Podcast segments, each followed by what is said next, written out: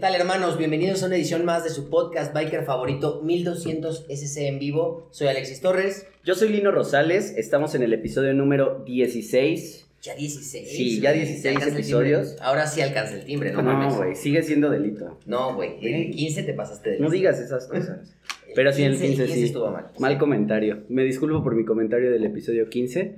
No, a los 15 no alcanzas el timbre todavía. Eh, A los 18. Efectivamente. Queridísima este- audiencia, como cada lunes pandémico, les traemos invitadazo de lujo. Les tenemos a Raúl Flash, ahora mundialmente conocido como Dover. Hermano, ¿cómo estás? Bien, bien, muchas gracias. Gracias por invitarme al. Chingón, un gusto programa. tenerte acá con nosotros. Sí, nos encanta que, que estés acá para, para platicar un ratito, pero yo tengo la duda de Dover. Yo, yo quiero empezar justo. Eh, ¿Cómo hermano, que ¿en Dover? qué punto pasó Doberman, de ser Dover- Flash al Dover? El Doberman, el... El Doberman es. ¿Sí? ¿Es por eh, Dober? Es por Doberman. Ok. Eh, en los últimos 20 años, más o menos, he, he tenido perros Doberman. ¿Mm? Ah, Me gusta mucho la raza. ¿Estás como en criadero o solo No, no, no, personal, personal, de familia y me identifico mucho con ese tipo de, de, De raza. cachorritos. De cachorritos. Pinche perrote. Que también, igual que el Bull Terrier, está súper estigmatizado, ¿no? sí, seguro. Es- Estaba muy, estaba muy y- estigmatizado el Doberman hace muchos ya tiene años. mucho. Es- Ya no, ahorita- Sí, sí. ahorita no tanto. Desde que entraron los, Pitbull. los Pitbull, no, antes entró el, el, el que es parecido al Doberman, se me fue el nombre, el, ¿Bull Terrier? el que es gordo, pero como el Doberman, El pero gordo, el Bull- Rottweiler. Cuando entró el Rottweiler, este, le quitó mucho peso al Doberman. La atención. Ajá. Pero- ya no eres el consentido. ¿Que entran a qué? ¿Al país? O sea, no había tanta raza. No, no era muy conocido el, el- Ok. el Rottweiler. Pero más bien ahorita como que todos los pinches... Las cámaras, el lente, la atención está en el Pitbull. En el Pitbull y esa Sí, raza perro se reproduce como rata. Son muy agresivos, sí. ¿Nacho, Y- ¿Nacho qué es? Terrier. Ah, bueno. Cosa que dicen del Doberman, por ejemplo, que desconoce, que son muy agresivos y esas cosas, no es cierto. Yo justo- tengo más de 20 años teniendo Doberman y nunca me ha Nosotros, me acuerdo... Se ha comido dos hijos nada más. Justo, sí, Me ha mordido ¿Qué cuatro son dos niños? Pero, Pero por, sí eso camino, por eso camino chueco. me acuerdo. Pero sí te los. No, sí, no, no. sí te ha soltado mordido algo. Nos No, llevamos nunca. a la Laica a la playa, a Acapulco. Y pues, güey, tú sabes, Laika es. Ah, no, pero sí se ve bien mal. Laika es amor. O sea, es una perra que tú le dices, ni siquiera le dices, le tronas los dedos, se siente. Sí. Sí, Le muy- dices, ataca, no ataca. Pero se pone. ¡ah! se pone Súper desgraciada, ¿no? le da- Oye, Nos la llevamos a la playa y la gente, pinche perro asesino, amárrenlo. Pues están igual que estigmatizados que los motociclistas, ¿no? Entonces ya encontramos ahí una, una hay un, tema, hay un tema ahí muy, muy característico que dicen que los, todos los motociclistas son drogadictos, son alcohólicos, mujeriegos, Y pues sí, mafiosos. pero sí. no porque seamos motociclistas. Punto que sí, pero no tanto, ¿no? Punto que sí, pero no tanto. Sí, pero me ofende muchísimo. La- lo que le platicábamos con nuestro invitado de Pedro Asturiano, que hizo este evento en el Plaza Condesa, el Vintage Moto Art. Ah. Eh, chulada de motos que llevaban, etcétera, pero que llenó de motociclistas el Plaza Condesa. Sí. Fue como de, güey, ¿cómo te lo prestaron si, si es un de- si, si van a ir puros motociclistas? Y que desde que llegaron fue como de, no, pues van a ser motociclistas, puro mugroso, va a ser un desmadre. Y si hubo uno que otro allá afuera. Claro, no, pues eso es Siempre, no nos ¿Cómo? salvamos. ¿Cómo que están cobrando? Sí, claro. Sí, ¿Y cómo que venden el alcohol? Como dice, este, me acuerdo Clemente, dice, él, ah, como, lo- como nos gustan los potros, calientito y de Y de gorra. gorra. De gorra, sí, así todos son todos los bikers. Eh, Dover, em, ¿de dónde vienes? De, pues, ahorita estoy en un motoclub que se llama Machos Alfa, acabo de ingresar, tiene Un poco. macho pecho peludo. No, no, no promulgo mucho los motoclubs porque yo crecí en un ambiente sin motoclubs. Ok. Yo vengo de, de 40 años de andar en moto. ¿Y no tienes una buena experiencia con los motoclubes? Eh, los motoclubs ya entraron muchos años después, entonces eh, para mí es un tema polémico lo de los motoclubs, lo respeto mucho, Pero sí, O sea, ¿en qué siempre, año- siempre he sido independiente. Y mira, yo empecé realmente desde niño, recuerdo a los seis años, las pinches motocicletas me llamaban mucho la atención y Y yo recuerdo que le decía a mi padre, le decía, oye, cómprame unos guantes, cómprame un casco. Y andaba en un pinche triciclo y andaba con mi casco y mis guantes y sentía que andaba en una moto. Sí. Fui creciendo y entonces la, la, pues la energía que yo tenía por las motocicletas no, no, no paró. ¿Cuál fue la primera? La primera moto que tuve fue una Vespa 50 de pedales. Eran de pedal. Era de pedales, era bicicleta, era bicimoto. Sí, sí, sí. Y esa fue la primera que tuve a los nueve años. Y en realidad las motocicletas que había en el país eran cilindradas bajas, ¿no? Pues O sea, fíjate, no había muchas que, fíjate que había de todo, pero había pocas motos. En, en aquellos años no había casi nada de motos. ¿De qué años estamos hablando? Del, pues es- eso fue en el 80, Ok. en el 80 más o menos. O sea, sí había muchas motos grandes, pero pues el poder adquisitivo que debías de tener para tener una moto. Era muy caro. Era muy caro. ¿Había que importarla o solo ir a comprarla? No, aparte ese es otro problema, que no había agencias en México, no había ningún O sea, no lugar ningún donde... lado. No, no había. Entonces, muchas motos les llamaban las famosas chocolates, ¿no? Que eran ilegales. Había unas ilegales y había otras legales, entonces por ahí empecé y de hecho, te digo, esa vez para De ocho, hecho, sí traje años, dos, tres ilegales.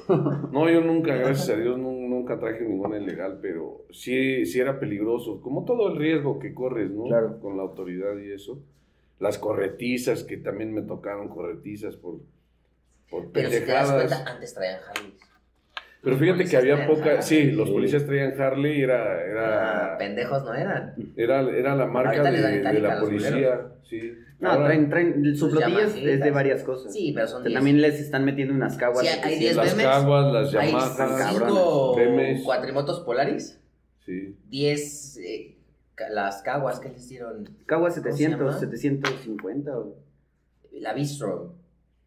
No me acuerdo qué modelo es. Sí. Bistro. Les dieron, eh, son Sí, las que no, traen ahora los azules, los potros azules. Puta madre. Sí. Ah, no, no. Con Es que hay unas, hay unas eh, Bistrom que son como, como tipo doble propósito. Justo, Que les dieron. Pero también hay una flotilla, hay flotillas de Caguas 700 que son deportivas.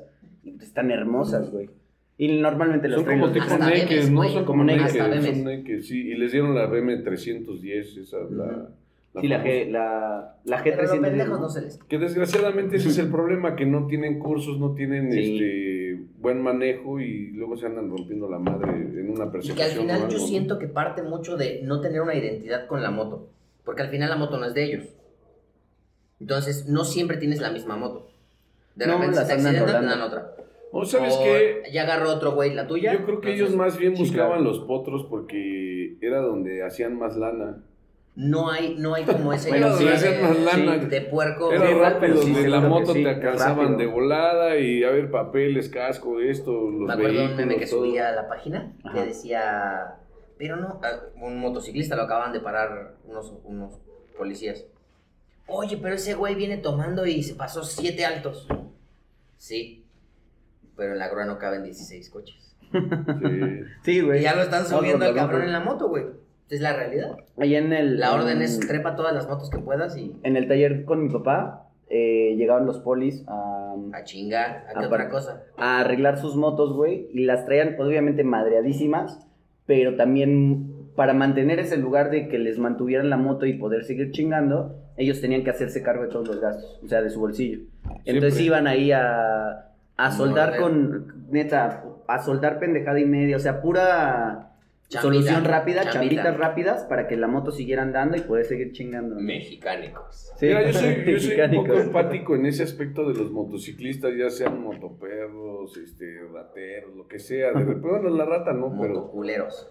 pero sí soy un poco empático y de repente digo, pues, pobres cabrones, tienen que trabajar ahí. Si Sí. las motos, el gobierno les dice, ahí está la moto, güey, y si tú sabrás. El- el- yo creo que el problema ahí es que si le pasa algo a la moto, ellos tienen asegurado que se las van a arreglar. Sí. El pedo es cuando. Y por ejemplo, no sé si. Pues es que sabes, en muchas ocasiones no las, ellos tienen que pagar las reparaciones. Pero el papá de Rodrigo de Steel Aguas. es. Sí, están súper agitadas. Así está bien, estoy. Eh, el papá de Rodrigo Steel Ujú. es policía. Ajá. Entonces él, pues, platicando ahí, es un amigo que tiene un puesto de alitas, cerveza. Pues ahí vamos. Ahora sí que es el cantinero de confianza, el Sí. y pues platicando con él, un día salió su papá Y pues ya que te pasa que la clave, que no, el 3312, y tú le dices es un policía y se muere, se reinicia, lo hackeas, ¿no? Te salen con sus mamadas de no, tú le dices es un policía y se muere, un código. güey. Pero al final el pedo es, sí, tienes asegurado que te van a reparar la moto, pero el pedo es cuánto se van a tardar. El pedo es que no te conviene a ti como policía mandar a reparar tu moto porque está en tres meses. Ven por ella en tres meses. Pero esos tres meses que la moto tú vas con tu comprobante. Te vas de parejota con No, güey, ¿cuál pare? Ojalá te mandaran de parejota, güey. crucero, ¿no? Les dan, les dan bici. Crucero. Les dan crucero. bici, güey. Imagínate de moto. a Un policía en bici sí es muy inofensivo, ¿no? Siento feo cuando veo ¿Qué policías en bici sí? porque neta no me dan ninguna autoridad, güey. ¿Qué autoridad tienes como policía? Para perseguir. Si fueran policías, ¿qué les gustaría traer? Vieja, ¿no? no, güey. Me encantaría traer las Raptor que luego traen. Los como de. Un Polaris. Los Polaris. Un- güey, un- traen. Pero es que los polaris no pueden este, hacer persecuciones, pues es como traer un carro, ¿no? Pero sí es todo pero sí se- terreno, pero ¿no? sí se vuelan las banquetas. Para molerte los, Esa madre sí se los vuela las camellones. ¿no? Andar Sí, como eso el que estás diciendo, una vez me acuerdo que estábamos en el... Hay un taller ahí en la Roma que yo conozco hace 35 años a los del taller, o sea, empecé a ir a los ¿A 14 los del años. taller o el taller tiene más de 35 años? No, el taller tiene como 50. Los ¿Años? del ta- sí, el taller tiene como Ay, 50 güey, años. Madre. ¿Cómo se Eh, llama? eh, se llama, eh, ahorita se llama Stream Bikes. Ok. Stream Bikes está ahí en la Roma, ahí en Avenida Monterrey, en la colonia Roma. Ellos iniciaron toda su vida en la Roma, estuvieron en varias calles, han estado en varias calles de la Roma por circunstancias de renta y todo eso se han estado cambiando. Pero me acuerdo que estaban en la calle de Orizaba y había, ahí siempre nos juntábamos muchos amigos en, las motos. Te estoy hablando de los 90 más o menos. Tendría yo en ese entonces 20 años. Y llegó un amigo con una cuatrimoto.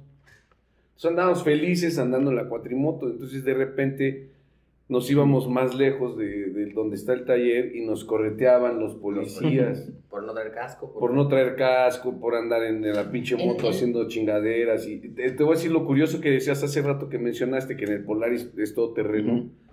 A mí una vez me pasó que venía en la, en la cuatrimoto y entonces pues, pues vas a- echando arrancones, Sí. caballitos, la pones de lado, este o el otro. Me quieren parar y entonces cuando me quieren parar yo dije, no, pues no voy a parar, pues a la fuga clásico, ¿no? Todo el mundo a la fuga. Y ahí voy a la fuga, encuentro tráfico, pues en mí fácilmente en el cuatrimoto, por arriba del camellón, la banqueta y vámonos y ellos pues ya no pudieron pasar. Llegué al taller, paré la moto y me metí corriendo y como que llegaron así de, ¿dónde está ese güey? Pues quién sabe, ¿no? Aquí no. Ahí está la moto, pues sí, pero se echó a correr para allá. güey. Y era robada. Sí. Una, una vez hice el escape perfecto, cabrón.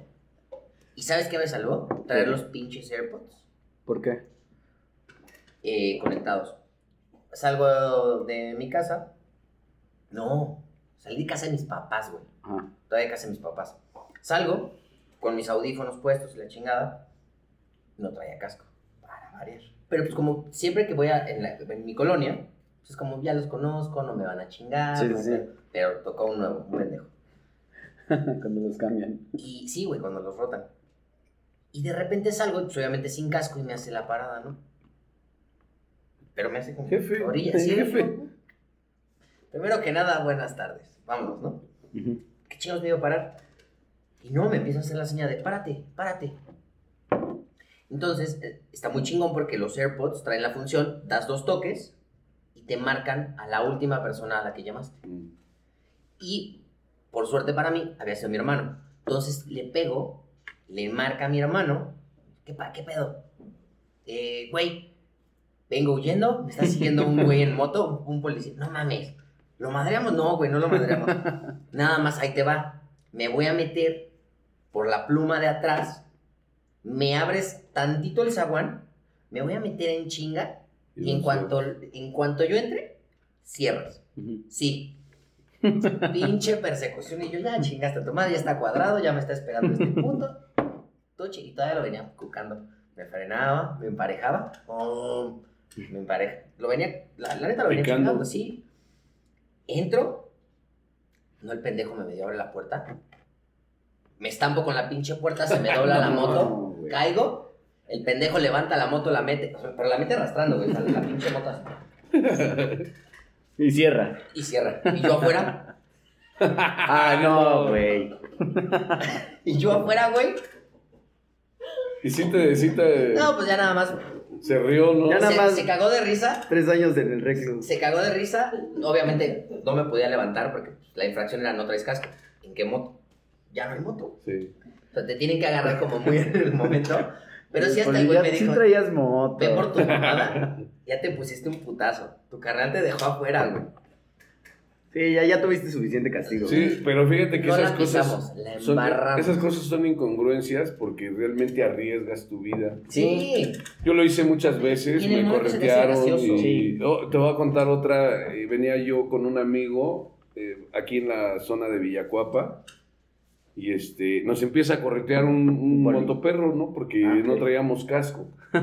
Clásico. Desde siempre se ha Hace muchos el casco obligatorio. Siempre, toda la vida ha sido Toda obligatorio y las luces, este, el casco, ya Porque pues en el Estados Unidos equipo y es por eso. estados, ¿no? O sea, hay estados donde puedes Sí. transitar sin casco. Hay estados, sí. También en, Estados Unidos sido- una vez que viajé eh, llegando a Texas, Son otras carreteras y otras pasamos a una, a una Harley y en la Harley estuvimos ahí y, y en Texas hace mucho calor. Entonces, pues no aguantábamos Ay, el calor y los de ahí de la agencia nos dijeron, aquí en el estado pueden andar en cualquier freeway y todo, sin casco, solamente que la mica rebase este, tu, Ok. tu, tu cabeza, la mica de la moto. Sí. Este, puedes nada más traer unos lentes o, o lo que sea, pero no puedes traer, o sea, es tu riesgo, ¿no? Tú, si Es quieres traer casco, lo y puedes andar en el freeway sin casco, ¿no? O sea, no es obligatorio. Pero te digo, ese día me, me empieza a corretear el policía. Yo venía con un amigo que no era biker. Yo ya tenía bastante Lo tiempo. traías atrás de copiloto. Sí, venía conmigo. Y entonces, este, pues yo le digo, no, güey, no me va a agarrar. Y entonces empieza la corretiza, la corretiza, pa, pa, por aquí, para allá. Calles, para altos, semáforo, esto, el otro. Y de repente me meto en una calle que me dice, inclusive mi amigo que conocía la zona, me dice, aquí, aquí, güey, métete aquí, ahorita yo creo que lo perdemos, y cuál pinche calle era cerrada. y él hasta después me dijo, ¿no? Me dijo, güey, yo la verdad es que ya no aguantaba el miedo de andar arriba de la moto, y por eso te dije, cuatro. métete aquí, güey, era una calle cerrada, y llegamos al final, el pinche policía nos atora, se baja temblando el policía, y, pues, te- la adrenalina y todo, y nos dice, ¿por qué arriesgan así su vida, chavos? ¿Por O qué sea, arriesgas tú? ¿Para qué no sigues? Sí, clásico. Me dice, es, ¿Para qué- es- no chueca la moto, no traes papeles, esto, el otro. Le digo, no, sí traigo todo. Entonces, ¿por qué? ¿Estás de acuerdo Y que está es mal? Pero se siente bien chingón. Sí. Nah, güey, es, es una pendejada. A mí me pasó, eh, por ejemplo, en- de a mí me pasó en coche, güey. Que sabes que está mal, Sí, pero... pero que va a llegar Pero no estamos momento hablando de coches, güey. No, no, no, Es que, de fue con una moto. En el que O lo sea, puedas fue con un coche. Yo choqué. Güey, qué chingón, güey. No le vas a contar a tus Sí, no. nietos. No, no, no. No, no le cuentas cosas 10 en la ca- escuela, sí, claro. güey. No le cuentas cómo vale decías, güey. Les vale verga, güey. Estábamos en la en Cuemanco y agarro y me meto. Yo venía en el coche, en coche. Entonces me encuentro un retén de puros motociclistas de, Tránsito. de tránsito. Yo, puta, güey. Mal momento. Y yo pedo, ¿no? No, y un coche robado sería más legal que como Sí, traes, Yo, no traigo nada. Yo no traigo No licencia. trae yo no traigo nada. no en trae tarjeta coche. de circulación. En su perra vida ha pagado una tenencia. No, pues sí. Las cuatro llantas vergueadas. Sí, robado sin estaría luces. mejor. Robado estaría El punto es que ya. Ese carro está- No sé en qué momento se me ocurrió que me le podía escapar a una flotilla de policías de tránsito en moto, güey. Entonces agarro y me meto, a yo en el coche, me meto a periférico y me empiezo a jalar. Y yo como pendejo así entre los coches, con coche. Y los motociclistas pegaditos, así, atrás de mí. Tranquilitos, comiéndose un sándwich. Gracias. Y neta estuve, llegué, eso fue en Cuemanco, llegué a Perisur, me orillé, me bajé, solito puse mis manitas. Y Me yo, doy. hágame lo que quiera. Y me dice, chavo, ¿por qué haces pendejadas? Y yo, perdón. Dice, chavo, vienes en moto, o sea, y aparte con estas madres yo alcanzo Kawasaki's, alcanzo todo. ¿Crees que no voy a alcanzar un pinche fiesta? Justo, güey. Y yo así como, Todo madreado. sí. Experiencia no sí me mames. tocó cuando Me humilló. pararon a mi hermano. Mi hermano es loco, güey. Ese, ese cabrón, mis respetos, para agarrar una pinche moto de pista. Ese güey le vale madres. Se sube a la moto, se hace uno Ah, en Teotihuacán, ¿no? y no la piensa. O sea, ese güey, si se quiere acostar y hasta que toque el codo, hasta que toque el codo, le vale madres. Lo viene persiguiendo un federal y se para, o sea, pero él se para. ¿Qué pasó? Ahora sí que como el meme, ¿por qué lo detuve? porque se lo permití. Porque si no, no me alcanza. Dice, no mames. Estas madres, o sea, las patrullas que nos dan están diseñadas, cabrón, para que les peguemos una corretiza a los pinches Ferraris, a los pinches pendejos que se vienen a aventar sus arrancones de aquí a Acapulco. ¿Tú crees que no te va a alcanzar? La neta, no. Estoy aferrado que no. Tienes un alambre con una punta y se lo estás pegando al pinche policía que te va a romper tu madre. Pues la neta, no. Cabrón, esta madre ni siquiera trae gobernador, güey. Vienen tocados. No, suspensión, Están motor, cabronas, todo. Cabronas. Tomamos cursos en Canadá, güey. De, defen- de manejo defensivo, de manejo ofensivo, cabrón. Si te quiero tirar, te tiro. Si no te quiero tirar, no te tiro. Pero no te me pelas. La neta, no. Y seguía este cabrón, y seguía Aferrado. este cabrón aferrado. Acabamos Se metió hacia Pachuca, güey, creo. de. Lo, lo corretearon de la caseta de la entrada a Querétaro. ¿Cómo se llama la que ya está en la ciudad? Palmillas, ¿no? Eh, no, No. no, Palmillas es la que llegas a Querétaro. Ah, la de Sí, Iscal, la de la de la- de Tepozotlán. La de Tepozotlán. Ajá. De la caseta de Tepozotlán, con el tráfico parado, una corretiza a 120, con tráfico parado, una pinche moto hecha madres En medio de los en coches. medio de los coches y la patrulla en medio de los coches. Sirena abierta hasta las torres de satélite. Pinche corretiza. Oye, Y la neta sí, bien ya había güey. perdido jurisdicción, ya ahí Sí, ya, justo ya eso. estaba aferrado. Y entonces yo llegué a un punto en el que digo, ya es mucho, no veo a mi hermano, no veo patrulla, no veo un vergazo, porque yo dije, pues, un cabrón, se hace tantito para Sí, cambiarse de algo carril, chingazo y, y vale madres, ¿no? Que le Entonces yo andaba más güey. buscando dónde fue el putazo que dónde está mi hermano. Y no lo veía y no lo veía. Paso las torres de satélite y no lo veo. No lo veo. Dije, no mames. Aquí ya no tienen jurisdicción. Evidentemente, es Policía Federal. Ya estamos en la ciudad, ya vale madres. Dije, no, si lo siguen correteando, a este güey donde lo bajen, no le van a levantar una pinche infracción ni la moto. Le van a levantar una santa vergüenza. Yo, ya- yo ya vi a mi hermano así. Tras las rejas. Tras la reja. El cabrón, bueno, obviamente, siempre que veníamos rodando de. Justo de Querétaro, fuimos a ver al Hop, de allá de Querétaro con la coronal. Llegamos a la caseta de Tepozotlán y siempre nos orillamos, pues lo clásico, y a la derecha en la bahía. Y ahí estaba ya mi papá, mi mamá, todo el motoclub. Y nada más vemos pasar a mi hermano. Seguía. Se levantó, se pasó la caseta. ¡Fum! Y atrás, pinche federal. Prendo la moto en chinga. Puto el último, ¿no? Ya entre dos nos tocan en los putazos. Yo, yo según hacerle el paro a mi carnal. ¿Tú crees que una Harley iba a agarrar? Una... Era la R1? Ducati, ¿no? No. A la era R1. Ni de pedo, ¿Tu nunca le hermano vi. traía una R1? Mi hermano traía una R1. Nunca le vi ni el polvo. No, pues no. Nunca. Y yo iba, pero duro, duro, duro, duro. Y veo que me jalo y atrás, mi papá. Si apenas cabía la pinche R1, yo iba esquivando espejos y la chingada. Este güey era una pinche fat boy. Todavía nos queda. Dije, ok, se entiende y se agradece la acción de, ay, mis pollitos. Los voy a cuidar, pero no mames. Sí, no, está. No, también en una de Tepoztlán me pasó con Leo así, güey. Ya me, me paro y dije, no, o sea, mi hermano ya se rompió la madre. Bueno, el cabrón se aventó, ¿qué te gusta? ¿20 minutos? De la caseta de Tepozotlán a Cuapa. Sí, no lo No mames. Todos así. De repente ya me orillo. No. Pasa mi papá, se orilla ya conmigo. ¿Qué pedo, tu hermano? No, no lo vi. No, pues ya vale más. No, no sabemos dónde está. Cinco minutos. Bueno, ya estoy en la casa. Todo chingón. Agarra el teléfono para ver la pinche hora. No mames, güey. 20 minutos. ¿A cuánto te fuiste? ¿Qué estás pendejo? ¿Hasta dónde te siguió? Hasta las torres de satélite. Pero la neta ya nunca volteé para atrás.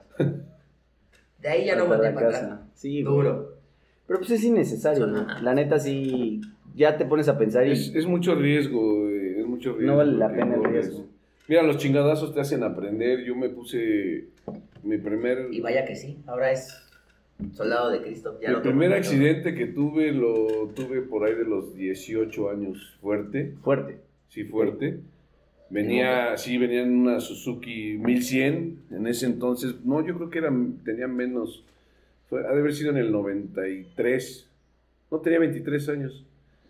Ya traía una Suzuki 1100, una GSX-R 1100. Y entonces, no sé si había un evento, no sé, yo no andaba. En, en aquellos años no había tantos eventos, no había mucho, mucho, mucha onda biker en la ciudad, bueno, en México, yo creo. Y, y venía, venía por viaducto y precisamente no casi nunca me ponía el casco. Traía el casco y ese día me pongo el casco y vengo todo viaducto, no había tráfico, eran como siete y media de la noche y salgo ahora sí que en la salida que dice Monterrey.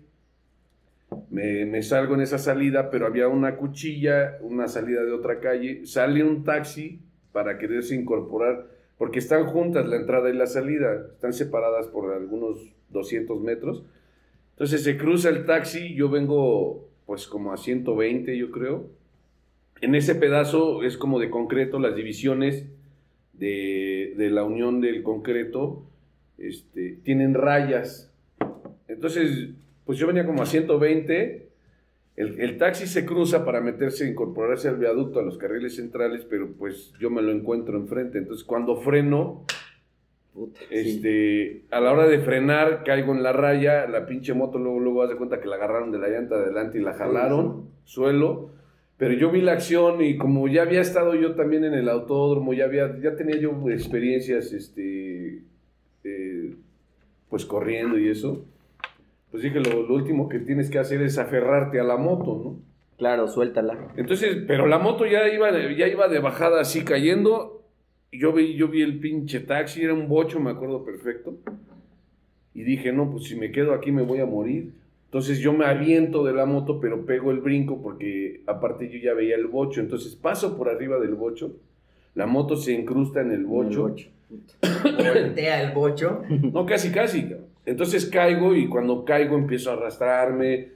Y ahí es donde eh, aplicas muchas cosas que vas aprendiendo con los años. Así como caer, ¿no? Eso- cómo caer. Ese tema justo tocamos con Daniel Carrera. ¿Tú consideras, crees que se puede aprender a caer de una pinche moto? Sí, O sea, que estás preparado para caerte. Sabes caerte de una Sí. puta moto. sí, sí, sí, sí lo O sea, te puedes subes hacer. y puedes decir, yo jamás me he caído de una moto, pero me sé caer de una moto. Bueno, lo, no, no que lo aprendas solo. O los chingazos te van... Aparte de los chingadazos te ayudan, pero además de eso, el, el que tú platiques con gente experimentada y que te platique esas experiencias te vienen mucho a la mente porque... No te aferres a la moto. Sí, ese, ese caso... El freno de adelante no sirve para ni madres. No, como no, el, el- no, el delantero es todo. O sea, definitivamente el freno delantero es todo. Obviamente tienes que saberlo aplicar. Y saber, tienes que conocer aparte tu moto para poder ver eh, si tu frenada es más fuerte Claro, delantera, sí, trasera, si se te puede flotar, si te jala a un lado, al otro. Entonces, ahí influyen muchas cosas que las vas aprendiendo con el tiempo, que es lo que yo le platico a, mucha, a muchos jóvenes y les digo, güey, o sea, está bien que te gusten las motos, que te, te aferres a andar en una moto, pero también tienes que aprender muchas cosas. Y si yo te las puedo platicar y tú tienes 20 años y yo tengo 50, porque yo tengo 50 años de edad, pues quizá algo de lo que yo te platique se te va a quedar y, y lo vas a sí, aplicar sí. en algún momento. A mí no me, a mí no me tocó que mucha, muchos amigos me platicaran y por esa misma razón hay que aprender a A madrazos. los chingazos. Sí. Sí, o sea, yo, yo la verdad es que aprendí, te digo, yo aprendí pues muy niño a andar en la moto y me aferré a la moto hasta la fecha y no pienso bajarme de las motos. Huevo. Pero sí, sí vas aprendiendo con los años y, aparte de estar platicando con amigos que tienen ya experiencia, más grandes, inclusive los más chicos, ¿no? O sea, jóvenes que también tienen experiencias en diferentes este, categorías, pues también te enseñan algo, pero Sí, claro. realmente no, no te enseñan todo. O sea, digo, ese madrazo que yo me puse, yo rodé, hasta la fecha no me he roto un hueso afortunadamente a, a las caídas que he tenido arriba de la moto. A partir de ese chingazo que te pusiste, ¿crees que cambió tu forma de manejar? O sea, que ese día aprendiste algo muy valioso y dijiste, no a lo mejor diario, pero cuando voy a, a tomar un retorno o cuando voy en una avenida Sí, sí en la cambia. que puede haber un retorno, ya sé que va a haber un pendejo que lo va a intentar. Sí. Entonces, mejor.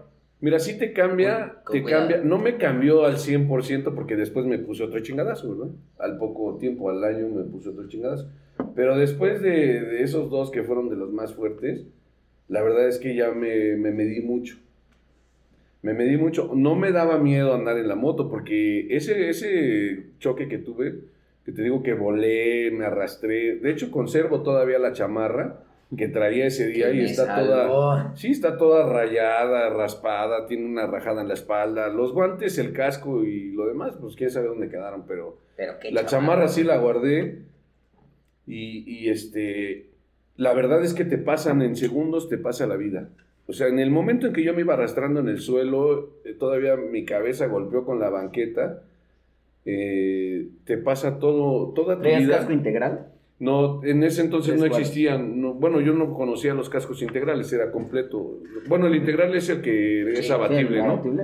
Y el otro era cerrado. De hecho, me acuerdo que era un, creo que Arai o Shoei de O sea, fibra, sí de, aguantó bien de fibra de carbón. Sí, aguantó el madrazo, porque cuando yo volé por el taxi, se cuenta que me aventó un clavado. Entonces yo caí de este lado, mi cabeza raspó todo esto en el suelo y el hombro.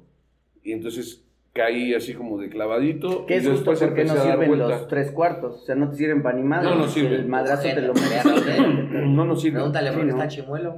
E incluso los abatibles, lo que platicábamos en, en otro episodio, muchos se abren. O sea, a la hora del madrazo se rompe el mecanismo. ¡pum! De- yo, mira, yo nunca he tenido es- esa suerte de que se me abra un casco. Eh, me es, he sabido de que se abren. Yo tengo algunos y nunca se me han abierto. Digo, tampoco, hace muchos años no me pongo un madrazo, Sí. pero este, he escuchado que se abren. Sí. No estoy seguro, yo creo que depende mucho la marca. Y este, Sí, claro. pero, pero ahora, ahora es que, mira, es muy curioso porque cuando yo inicié en las motos, pues yo era muy niño. Después de la Vespa pasé a una Carabela 250 de dos tiempos, que después la odiaba porque se arrancaba de, de pedalazo y, y- y- y si no le dabas bien, se te regresaba el pedal y te, te abría. Sí, te llegaba a abrir la pierna o el talón, entonces ya después te las empiezas a odiar, pinche moto, no si hay más nuevas, Sí, claro. de marcha, esto, ¿Qué hago otro. con esta chingadera? Pero, pero vas, este, vas aprendiendo y, y, y te va llevando el, el- el curso. Aparte, en esos años no había en México, por lo menos aquí en la ciudad, y yo en México no conocía lugares que vendieran eh, accesorios para moto, guantes, cascos, llantas, Que eso es justo algo, algo que te quiero que te quiero preguntar. Es un tema que me interesa. ¿Cómo, bueno, has visto cómo evoluciona el, el motociclismo, pero cómo evolucionan la, la protección, los cascos? ¿Tú cómo has visto los cascos que han venido entrando a México, las nuevas marcas? ¿Con qué cascos empezabas? ¿Qué había disponible a comparación del mercado que ya lleva? ¿Qué usaban? Para Mira, yo, yo desde que empecé tenía los cascos, eh, los integrales, los chiquitos estos pequeños, los de, los de media, cáscara de como de cáscara, que no había de cascarita realmente, eran unos cascos más, más fuertes que sí tenían controles de calidad. Sí, porque los de ahorita incluso te accidentas y se No, te se te clava. caen, yo creo que se te caen así de la mesa y se rompen algunos, ¿no? Pero No, se- el- yo he visto el problema de que esas madres se rompen y se vuelven cuchilla. Y sí, te va peor. Me, me, me da pena confesarlo, pero me acabo de enterar, cabrón, que los cascos tienen caducidad. sí. Sí, claro. Eh, Cabrón, Como las llantas, jamás güey. me lo, jamás me pasó por aquí que un pinche casco No, eh, lo que tiene caducidad es el plástico. Los plásticos pierden humedad, se resecan. Eh, Sí, al resecarse un, ¿Y un en qué plástico momento pierde dices mi casco ya no sirve? Ya no, vienen- no, fíjate que es, ese es un, tema muy polémico lo que acabas de decir también de las llantas que Yo no tienen sabía, caducidad. cabrón. ¿Un casco tiene caducidad? Pero no es porque realmente al momento, o sea, supuestamente son cinco años. Pero desde que lo abres, desde que, No, que se fabrica. producción, Desde que se fabrica. De que De se hecho, fabrica. los cascos traen la fecha. Sí, de su fabricación. Traen la fecha de fabricación. Gracias. Este, tú le quitas un poco el forro y ahí traen una calcomanía de la producción, los cascos. ¿no? Y las llantas, bueno, en todos los códigos que manejan, traen la, la semana y el año de, de que se fabricaron. Sí. Pero mira, realmente no es tanto que caduquen y ya no sirven. Porque sí siguen sirviendo. Sí, pues al final sirve más que el pinche casco que uso de. Pero lo que, de lo que hace, lo que hace el, el- el productor es que te dice, mira, yo te garantizo Hasta que en, este estos, eh, en esta fecha el 100% de lo que yo te estoy vendiendo te va a dar el Hasta resultado. Conforme va pasando el tiempo, a lo mejor vas perdiendo... De aquí para acá chinga está tu madre. Sí. Pero siguen siendo buenos, o sea, es lo que te decía, yo en esas épocas usaba Shoei y usaba Arai y eran y eran cascos este muy buenos. Shoei hasta sigue la, siendo muy hasta bueno, la ¿no? fecha Arai Sí. y Shoei siguen siendo muy buenos, o sea, en las carreras tú ves pilotos que Sí. tienen Shoei o tienen Arai y siguen siendo de los mejores. Lo que pasa es que también muchos compramos ya la comodidad Sí. de que es abatible, de que trae intercomunicadores y todo esto, y ya pues, también andas bien chingón, ¿no? O sea, es lo que te digo, yo sufrí, por ejemplo, el, el tener una moto y que la tenías que tener parada hasta un año porque no había no refacciones piezas, sí, claro. o, no, o no había es llantas. Y todo lo que había era porque o tú ibas a Estados Unidos y lo comprabas o iba un amigo y, oye, te encargo unos guantes, unos cascos, esto. Aquí había quien empezó a hacer guantes y cascos y la verdad es que se rifaron, pero pues ya no le siguieron y a lo mejor ahorita... eh, Serían millonarios. Serían, no, además de millonarios, serían Tienen una marca bien posicionada. de producción muy buena, ¿no? Porque cuando iniciaron, pues, era como los picapiedra, o sea, te digo que yo, mi- o sea, yo, después de ahí, yo, por ejemplo, le brinqué a la cagua que mencionaban hace rato que tengo desde el 82. Una, es una, cas- es una cagua 650 CSR, que de hecho en el pedimento entraron a México solamente 10 de esas motos. Y de esas 10, pues una es la mía y es la que existe y yo no he visto otra Aquí. aquí en México, ¿no? E Inclusive Ya cuando he viajado en, la, en, la en el interior de la República tampoco he visto... Y de refacciones es un pedo, ¿no? Fíjate que ahora es lo sorprendente y es lo chingón de la modernidad. Ahora por internet tornero. encuentras todo. No, ya deja un tornero. Sí, ya- en ya- aquellos años sí tenías que mandar a hacer un algunas piezas. O hasta ya. Actualmente un- una pinche impresora 3D, güey. Pero sí, Sí, depende de la ¿Quieres hacer pieza. una pieza? Se la mandas a un cabrón que tenga una impresora grande. No, pero también ya, eh, eh, como, como- justo como mencionas, ya está el mercado tan abierto, güey, y tan fácil, Sí, que cualquier pieza incluso te sale más fácil traerla de, de otro. gente pero te voy a decir es- algo. es abusiva A- con los aparte, aparte de eso, que ese es un tema muy Ya es una profundo. reliquia estas, estas refacciones. Esa- que las quieren vender mira, como si no, ¿no? Las motos traen piezas de aluminio, algunas tapas de del motor y eso son de aluminio. Entonces se llegaban a quebrar y no había quien soldar aluminio, o quien soldar antimonio, o quien soldar otros, otros metales que no son acero. Entonces se te rompía, Y chingó a su madre. no, pues ya nada más la Ya la- guardabas de recuerdo. Porque no había. Ahorita sí, hay claro. un chingo de gente que, que te solda y hasta te hacen las piezas, ¿no? Dices, bendito México, la verdad, Sí, porque en otros la- países no, lo- no te lo hacen. carro partido. En Estados Unidos, por que se te ponchó la llanta, la aseguradora pérdida total. Igual No, que los, igual que lo que mencionas de los No cascos y las llantas, no te O preocupes, sea, ese, ese de caducidad, güey, en Estados Se Unidos te sí se ponchó la aplica, llanta, pérdida no. total. Te pagamos tu. Cómprate otra. No, Sí, aquí no, no, aquí, aquí nosotros. Pinche moto a la mitad Pero esa misma necesidad, güey, ha hecho que, que, sobre, que sobrevivan muchas cosas como el motociclismo. ¿Te güey. sueldo el cuadro? O sea, la misma necesidad de tener que tú de vez. meterle... Te Pero fíjate, soldar cuadros y fíjate, todo, eso, eso que dice él. Soldar un cuadro, güey. Por ejemplo, yo, no, y ahorita hay quien te lo solda y no lo No, lo enderezan bueno es que a lo mejor, pero, pero lo soldan y a lo mejor la pinche moto queda chueca y para andar banqueteando está genial. Sí, pero ya, Sí, pero ya en carretera, ya sí, una claro, curva o algo la- te hace un extraño, pues te caes, ¿no? Entonces, hay muchas cosas que han ido cambiando y yo estoy feliz porque ahorita tú puedes ir a muchas tiendas aquí en la ciudad y te metes como un niño en juguetería y hay cascos, hay guantes, hay pantalones, hay botas, hay infinidad de cosas. A mí no ya me tocó... copiloto. A mí, me, a mí me tocó la época en la que sufrías por una Sí, pieza claro. y cuidabas tu moto precisamente porque Sí, decías, "Puta, sabías que si me la- caigo, güey, y, y si no traigo una defensa, no un traigo año esto, en el taller. un año si bien te va y, y si alguien Y si tienes varo. y si alguien va a Estados Unidos Claro, y te consigue la pieza, eh, ahorita Sí. te metes a- en, en el pinche teléfono, te metes, buscas la pieza, la, la compras Libre y te llega, ¿no? O sea, gratuito a toda sí. madre. Sí, Ah, hay mucha, hay mucha facilidad y eso está, eso está padre y es lo que, pues yo les digo ahora a los chavos Pues es que eso hay que, hay que valorarlo, güey. Güey, en que Mercado Libre empiezan ahora. encontré un hack de vida. Que es un hack. Ah, ajá. Un hack de vida. ¿Pero para qué? ¿Para el Ahí te va. motos? Cuando tengas que enviar, ¿escuchas?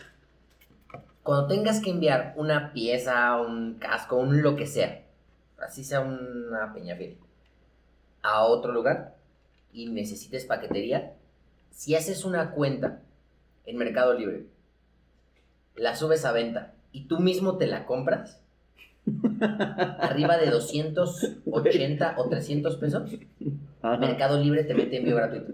Sí, güey, pero lo vas a hacer una vez y te van Y a mandar a la chingada. Y tu dinero güey. pasa de tu cuenta a, A tu, tu cuenta, cuenta. y el envío es gratuito.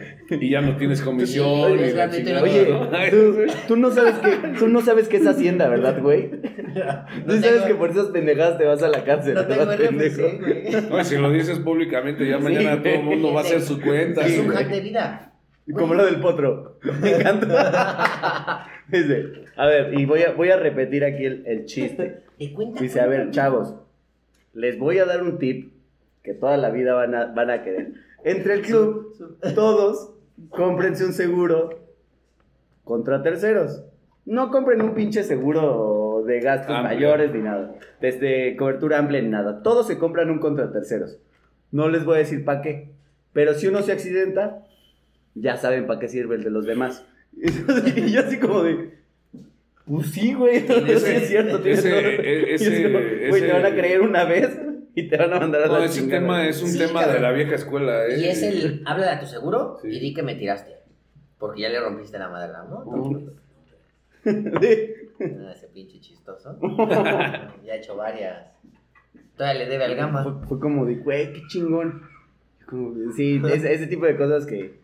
Hacks de vida. Hacks de vida, güey. Gente, Sí, eso lo de cuenta a cuenta, tu dinero va de una cuenta A a una cuenta B. A tu lana. Y Mercado Libre paga el envío. Ahí se las dejo.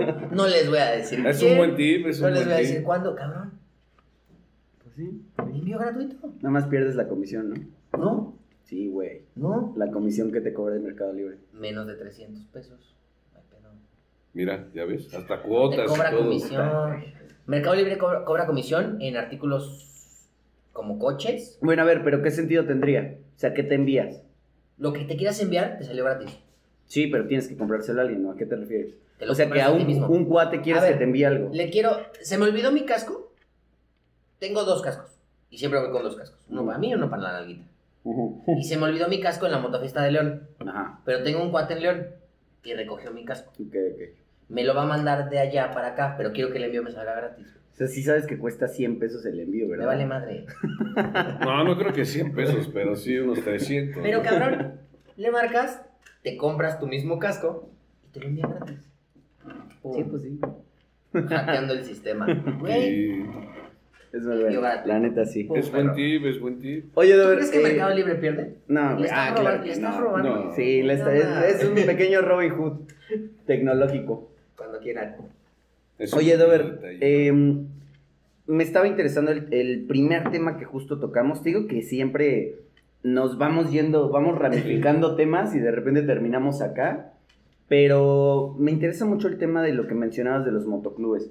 De cómo tú has visto los motoclubes. Más bien, cómo La se ha creado la escena del motociclismo en México, que ahora ya, obviamente todo Desde es una copia de cómo queremos hacernos Estados Unidos siempre.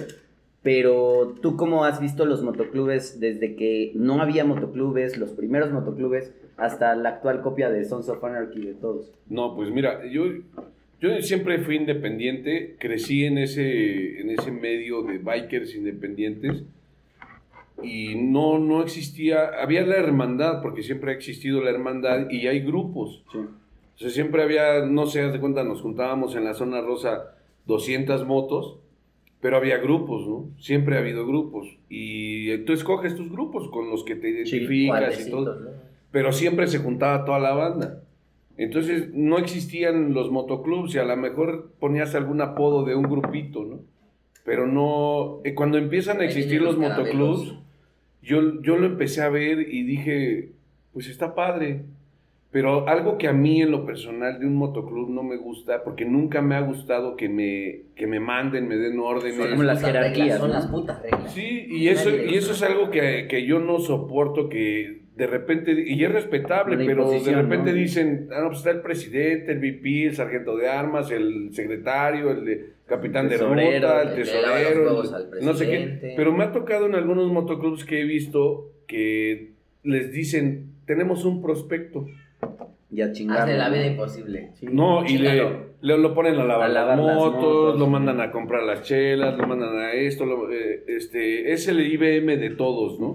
Sí. Y, y imagínate, pues yo no es por la trayectoria que yo tenga, simplemente es el carácter de cada quien que dices, yo no puedo O hablarle. sea, no aceptaría ser prospecto ni tú tratarías así a un prospecto. No, no, ni- yo, eh, ahora que me invitaron al motoclub, yo hablé con el motoclub y les dije, a ver, güey, o sea, yo soy un güey que rueda, sale, va y viene y hace lo que quiere, güey. Si ahorita me levanto y digo, me voy a ir a Acapulco, Me voy, me a ir a voy a Acapulco. Y a la No mejor... voy a pedir una autorización. No voy a pedir una autorización, ni tampoco voy a, eh, a quedarme a expensas de que digan, ah, no, es que el motoclub eh, iba a ir hoy a desayunar a tal lado y tenemos que ir todos, güey. No, Cuidado, no, discúlpame. güey. Y, y tampoco que me digan, no puedes hacer esto, no le puedes hablar a tal persona, porque también ya hoy pasa eso, ¿no? De que pues, se pelea un motoclub con el otro Sí, y claro, traen sí, sus sí. rencillas y no les puedes hablar a tal, no le Hay puedes decir acá. esto. Y... Entonces dices, puta, yo tengo muchos amigos y yo no le puedo dejar de hablar a este güey porque claro. trae un pedo contigo porque te Y debe por pedos que dinero. ni siquiera fueron tuyos. Exacto, y dices, pues es mi amigo y lo conozco desde hace muchos años y, y, pues yo no le puedo dejar de dar. Entonces, esa parte yo la hablé con, con mi motoclub y les, les hice ver es, esa parte mía y les dije, si ustedes me aceptan en estas circunstancias, adelante. Adelante. ¿no? Si no, mira, tan amigos como siempre y yo tan independiente como siempre. Que es una ¿no? parte que, por ejemplo, yo veo mucho en Dani. ¿Te acuerdas? Estábamos Sí, claro. en un motoclub él y yo, y el único que nunca aguantó reglas, jerarquías, mi hermano. Pero fueron reglas güey pendejas. desde un que- inicio, imagínate, vamos a una junta del pinche motoclub para platicar temas de alta importancia, pendejadas. Sí. A Hooters. Sí, no, O sea, no vas a No vas a hablar de Con la pinche hackear música durísima. La bolsa Es como, mexicana güey, no hay una- en Hooters. O sea, no tienes ese tema de conversación en Hooters. Bueno, la junta fue en Hooters. Y llega mi hermano con su novia. Ex novia. La muerte. Está muerta. La muerte. Y va llegando, se sienta, le, le jala una silla, la sienta, se sienta. Él en ese entonces era el de armas, porque mi hermano, palo, chingazos y palo desgraciado, siempre ha sido bueno. Se para el presidente muy chingón. Quítamela de aquí. Eh, claro- era era junta del estaba club. es junta y no del puede club haber y no puede mujeres. haber mujeres. Se paró Daniel. Chingaste a tu madre. Y se fue. Claro. Con todo de su vida. Y esa misma noche mi Porque es papá una- me dijo, es que es una falta de Daniel, respeto. Si eso me lo hace a mi esposa, Claro que te vas. yo agarro, me, no, y aparte le pongo encima, es como carnal, o sea, es mi esposa, güey. O sea, era su novia, pero lo- la acción que está teniendo es contra la pareja de un miembro, güey. Claro. Y te vale madre a si es ella, la güey, novia, Sí dices. que debe sea, tener, debe dices, tener mira, un respeto y un lugar. Sácala tantito y ahorita te Y es cago que, carnal, ¿de qué tema no, importante vamos a de hablar ella, en Hooters, güey. güey? O sea, Además, eh, además, mira, son temas que eso es O sea, no precisamente vamos a matar al son- presidente, güey. Precisamente son los problemas, para son los hackear problemas que se dan, pendejas. se dan en los motoclubs como eso o como las famosas cuotas o, No seas idiota, o, cobra- o cobros que hacen. ¿Qué, qué, qué, qué, qué sí puedo saber yo que no pueda saber mi esposa, cabrón? Sí, no estamos que me está tratando el de... permiso de estar aquí. Es que neta, No lo traficas gané, drogas, no armas. neta Sons of Anarchy entró a Chinga tu chingarse madre, el güey. motociclismo, güey. O sea, güey, neta, el ser- exactamente, no vienes a hablar No vamos a nada, matar al güey. presidente, güey. o Vienes sea, a tratar a dónde vas a viajar este año, güey. Ahora Es ese también, tipo de tema. lo que dices, en Estados Unidos, por ejemplo, los motoclubs son motoclubs que ya son mafias, Sí, porque que ya son rollos, ya son rollos muy fuertes. Y de ahí a lo mejor nació, yo, yo la neta es que no sé cuándo inició aquí en México el rollo de los motoclubs. De repente los empecé a ver y yo veía grupos de motos y decía, "Mira, trae todos un chaleco, una, Chingón. un nombre Sí, sí. o algo. Y de repente dices, está padre formar, pero al final si eres biker, tienes tu grupo. Y además eres libre, Claro. pero tienes tu grupo. O sea, yo tengo grupos de amigos de los 90, del 2000, del 2005. Y seguro son más unidos que 2010. muchos clubes. Y además, ¿sabes qué es clásico? Así te levantas y pones en el Face o en, el, en, alguna, en algún grupo, oye, güey, el domingo voy a ir a, a Tres Marías, ¿no? Ah, pues yo voy, yo voy. ¿Dónde nos vemos? En tal lado. eh, Nos vemos en el Caminero a las 10 de la mañana, a las 9 de la mañana. Y de ahí arrancas, ¿no? Y el que llegó bien y el que no, vámonos. Correcto. Y- Con cuidado. pero, pero sí, haz de cuenta, es, pues es un tema, es un tema muy polémico y es- yo lo respeto por el medio biker. Digo, bueno, Sí. pues los motoclubs adelante, pero al final yo le sigo hablando a quien yo quiero y sigo haciendo lo que yo quiero. Porque eres independiente y no, no quiere decir que seas independiente biker, sino en tu vida Sí, en eres tu vida. independiente. Eso, eso me platicaba Alexis y yo me quedé mucho con algo que me dijo Alexis de ese tema. Y es, nosotros tenemos un club de Black Jaguars y todos los miembros son personas Desbalajadas. que viven de una manera tan tranquila, o sea, como con su esposa, son señores, etcétera. Y es como, por ejemplo, mi papá y su esposa. Entonces es como de, pues, yo la neta no tengo tiempo ni ganas de andar lidiando con todas las pendejadas, que es un motoclub, reglas, que me impongan esto, que etcétera, etcétera, cuotas, etcétera. que cada domingo Y todos los demás que- igual. Entonces es como de repente te das cuenta que tal miembro con tal miembro salieron y sus esposas se fueron a desayunar a toda madre, regresaron a su casa y nunca ves el pinche grupo de WhatsApp, de WhatsApp activo. Y los clubes que no estás contestando en WhatsApp, ah, no Te eres vas. miembro activo, te vas. Nunca en la vida han hecho un aniversario, nunca nada. Y sin embargo, se hicieron amigos gracias a las motos. Entonces tú le hablas a Toñito y con su esposa y de repente un día ves unas fotos de que se fueron con otro miembro y no le avisaron a nadie porque les vale madre, o sea, no tienes que O que avisarle a nadie. con otro club, güey, vale. Y todos con su... Es que, es que fíjate con que su ese, chalequito ese rollo, toda ese rollo de los motoclubs, a veces, a veces yo he llegado a pensar que es un poco de inseguridad de los motociclistas. ¿Por qué? Porque llegan a un evento en grupo y dicen, mira, vamos a llegar a tal evento y, y nos vamos a ver eh, en, un- en un punto y de ahí nos vamos todos juntos a tal lugar y vamos a llegar todos juntos. Yo estoy acostumbrado a llegar a cualquier lugar solo. Sí, pero. Y sé que a lo mejor me voy a encontrar a uno, a otro y a otro y voy a cotorrear con este, con aquel y, y voy a ir a comer o vamos a chupar o vamos a echar desmadre. Pero al final es, es un poco, de repente digo, es un poco de inseguridad en México o imposición de llegar y somos fulanos de tal y nos respetan, nos tienen miedo porque Eso, somos los eso, malos, porque claro. somos los no sé quién sí, sí. al final sabes que este medio es muy vulnerable también y, y al final si haces chingaderas, pues te van a torcer de Claro. todas maneras, donde estés, Ah, con quien con quien vayas. estés. y, o sea, el- Y al Chapo lo agarraron. al, al Chapo lo agarraron, lo ayudaron a fugarse y demás, y aquí es, es igual. Que no te agarren a ti. Yo te voy a decir ahora, hay hermandades que es como un motoclub que sí son realmente ya un siguiente paso, ¿no? Que ya no es el somos los malos, somos los asesinos, somos los eh, marcamos y llegamos y hacemos un desmadre, sino simplemente es una hermandad que se preocupa y ahorita con las redes que hay, el WhatsApp y esto, oye, ¿sabes qué? Pues reporto salida a León. Claro, sí, sí. Y ya, Sí, pues ahí está la ventajas. banda, y si tienes gente en el interior de la República, oye, ¿sabes qué? Me quedé tirado en tal lado, ah, pues ahí está este güey de Querétaro, y ese güey te va a apoyar. Entonces, eso también está Es padre, una porque... red Una red de apoyo, ¿no? Exacto. Sí, eh, eh, más que nada es, es eso. Yo, yo la verdad es que siento que los motoclubs son grupos... Yo como se supone que debería de ser... presidente, fui, fui, pues soy o fui presidente de- del motoclub que hicimos. La realidad es que me vi superado y acabé dejándolo por la paz. Porque justo el tema que tocas. Traté de empezar como a, a unir. Oigan, participen un poco más, manden un buenos días, la chingada. Pero, ¿por qué tengo que mandar algo que no me nace? Algo que no quiero hacer. ¿no? Simple y sencillamente no. Ahora, hubo un punto en el que yo les dije, ¿les parece y quieren que hagamos un aniversario? No lo voy a poner de mi bolsa.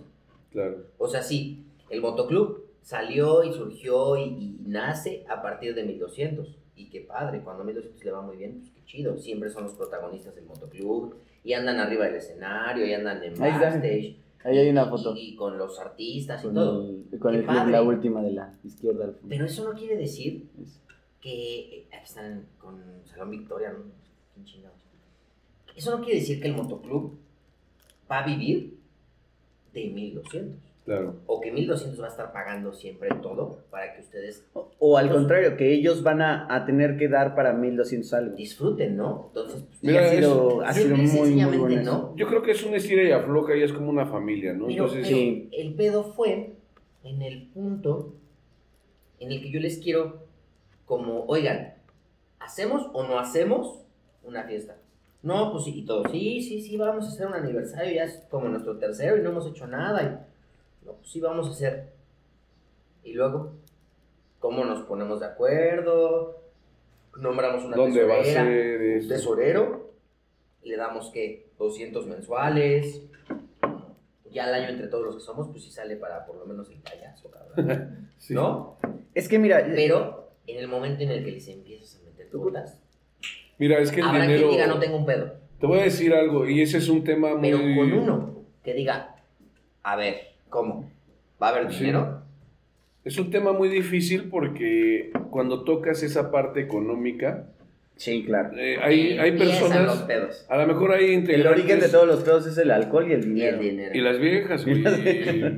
Sí. Hay muchas cosas, pero el dinero también influye mucho porque hay personas a lo mejor que hacen el esfuerzo de tener una moto, tener Claro. su equipo, salir a rodar, demás, pero tienen una familia y de repente dices, Sí. oye, ¿sabes qué, güey? Pues vamos a hacer el aniversario y tienes que poner tanto y de repente dice, oye, güey, pero pues es que ahorita tengo que pagar la colegiatura o tengo que comprar uniformes. No tengo. O tengo que hacer esto. No, a lo mejor dices, bueno, como presidente o como miembro del, del club, dices, ok, güey, la cuota, no sé, son mil varos. Pon lo que puedas. Pon lo que puedas. O sea, entre, pagos, entre cabrón, todos se va. todo sí. para- Ahora te voy a decir Ah, algo. Eso que en México, eso que dices, vamos a dar 100 varos al mes y vamos a dar 200 para juntar para el fin de año y esto. Al principio está bien, pero después se va haciendo difícil porque no todos Se amaña, ¿no? y además, no todo, no todo el mundo le, le late, güey. O sea, Pues subimos un chingo y entre todos se juntaron como 200 mil pesos. eso es muy Y la bueno. fiesta estuvo como de 100 mil. Sí. ¿Dónde, dónde Y siempre hay el güey, siempre hay el de su ¿no? puta Sí. madre? Sí. ¿Dónde quedaron los otros 100? Pues sí, pendejo, en todo lo que te tragaste, en los vasos, en platos, que tú crees que la O sea, gente no siempre- limpia.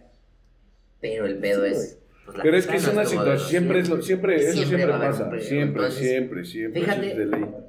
Te digo, al final, como presidente, traté de meterme en mi papel y tratar de dar lo mejor de mí para pues, que el pinche club saliera chingón y todo. Entonces yo proponía ideas a la mesa, porque al final, como éramos y somos todos muy amigos, era pues democracia, güey. Lo que la mayoría diga, se hace, punto. ¿No? Pero al final, si a alguien no le parece, pues está culero. Sí. Porque la mayoría dijo que sí, pero a ti no te gusta. Ahí, está cabrón, está culero. Llegó un punto en el que yo dije, mi motoclub ideal, ok, entre todos podemos poner, supongamos que somos 12. A ver, ¿qué les parece? Eh, ¿Podemos poner 500 pesos al mes? ¿Cada quien? No, pues sí. Con eso rentamos un lugar de 6 mil pesos para tener para el club. Siempre La fiesta. siempre disponible. Te Ah, como corrió- casa club. Como casa club. Ajá, con casa. Te corrió tu vieja de tu casa a la casa club, hermano. Es tu casa. Tienes llaves, hay camas, hay chupe, hay... ¿No? Que tienes fiesta, no la puedes hacer en tu casa, a la casa. Que lo que sea, a la casa club. Y de momento para mí fue una idea tan preciosa, tan hermosa, tan... tan Sí, puta, qué sonaba chingón, tan bien. güey. Les voy a proponer el armar una casa club en la que todos vamos a coexistir en un pinche ambiente precioso y en el bosque y las flores y el campo. Huevos, güey. Nadie coopera, nadie quiere poner, a nadie le interesa. Y al final es como, pues sí, güey, pero la voy a ocupar una vez al año. Sí, pero es tu lugar, es tu espacio. Y al final, mi, lo que descubrí es que mi idea, lo que yo quería para ellos, no era lo que ellos querían para ellos. Entonces yo estaba siendo autoritario. Es que, Yo es que. quiero imponerte una en- puta idea en que a ese, mí me gusta, Exactamente. que yo quiero que se haga, y eso pasa mucho en los motoclubs. El presidente tiene una es idea la de lo que y la línea hacer, que quiere seguir él. y lo quiere hacer, y por sus huevos, la cuota y la cooperación a partir de ahorita es de tanto para esto. Es tu beneficio y te estoy haciendo un favor. ¿sí? Y me vale madres, te estoy haciendo un favor. Y si no, de baja. Es que mira, yo creo que tiene que ver con el tipo de personas que integran un club, con el tipo de ¿Cuántos personas que eres. se han tú, deshecho güey. por esas mamadas? Es que es como lo que dices, es seguridad propia.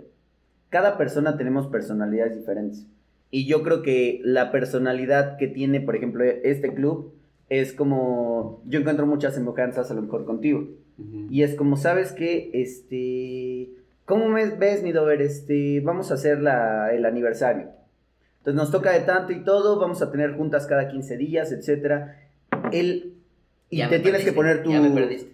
Te tienes que poner tu, este, tu chaleco, pero no puedes usar cuero, solamente tienes que usar mezclilla, tiene que tener tales colores, aquí hay que, etcétera, etcétera, etcétera. Todas las reglas que no es que sean malas, güey. Ah, cabrón, es que es una vas a imposición. decidir cómo me visto. Y no solo tú, o sea, también, y por ejemplo, y con la mujer que salgas, este, ella tiene que tener, porque es mujer, entonces tiene que tener un parche diferente al tuyo, etcétera. Estás decidiendo tantas Sí. cosas de la vida del otro que eso no te hace más o menos motociclista, güey. El problema es que los motoclubes Te ganas una contra. mucho tienen, mucho tienen el que todos sienten que para, como el tema este de meme que hay en internet, como de, ¿eres motociclista o eres biker? Y es como de, ¿qué es una y qué es otra? Y te das cuenta que las dos son una pendejada, güey. Hay gente que ni motociclista ni biker. Tengo mi Harley ahí, me vale madre, yo el domingo me voy uso, con mi esposa Nada más y, me- y te vale madre. Y he rodado más que tú y nunca me he puesto un chaleco. Y no sé ni qué chingados son los motoclubes. Y así hay gente, güey, Sí, hay mucha. así, Sí. que le vale madres tu vida y tu vida de motoclubes y tus bares y tu todo tu mundito, le vale madres. Sí. Para. Y güey, sí. está bien, güey, así debe ser, como todos nos ¿Y tenemos. a o sea, poco que por eso eres haga- biker o, O eres menos o más. banquetero? Y va a haber alguien, exacto, y va a haber quien te diga, es que eres un banquetero, es Duda muy carnal. que Te vale madre, güey. todos los invitados, pero no se ha dado. Para ser, hay que parecer. ¿Por qué nos vestimos así? Es un estilo.